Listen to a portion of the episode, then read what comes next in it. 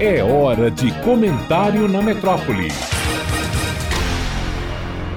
Você já tentou escrever uma carta para si mesmo, falando de tudo o que realmente importa nessa vida por viver, ou tudo o que realmente te fará falta quando a morte te alcançar? Quer seja para o seu eu menino ou para o seu eu envelhecido, a proposta é olhar para ele, ver mesmo e escrever com afeição. Será você me enviando uma mensagem de afeto e esclarecimento para quem precisa entender melhor as culpas que sente ou para quem precisa aprender a perdoar-se para seguir em frente. Muito provavelmente, assim que conseguir olhar para quem escreve, o seu auto-julgamento sumirá por alguns instantes enquanto você redige a mensagem, quer seja pela compaixão que você terá pelo menino ou pela calma que você buscará levar ao velhinho que a essa altura pode já não ter muito a fazer diante do que passou.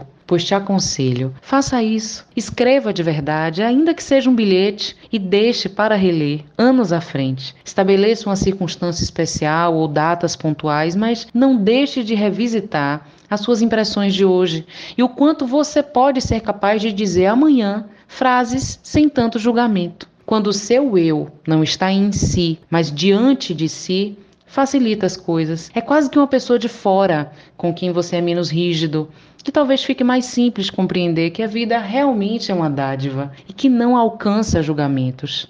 Somos humanos, erramos ou simplesmente vivemos naturalmente e na natureza não há acertos ou erros. Há fatos, que são circunstâncias acontecidas e motivadas por quaisquer outros motivos que as antecedem infinitamente, com ou sem explicação. Em direito médico e bioética, o que mais vemos são pessoas buscando refletir sobre como dirigir os seus dilemas e questões sobre vida e morte. E por vezes, o que tanto assistimos também são lamentos diante das desnecessidades das brigas internas e com os outros. Portanto, viva, perdoe quem foi e acalente quem será, porque muito provavelmente naquele dado instante você fez o que pôde, do jeito que conseguiu o seu ser e não necessariamente conforme o que o dever ser pretendia preconizar, com ou sem seus sentimentos internos, consentidos ou não.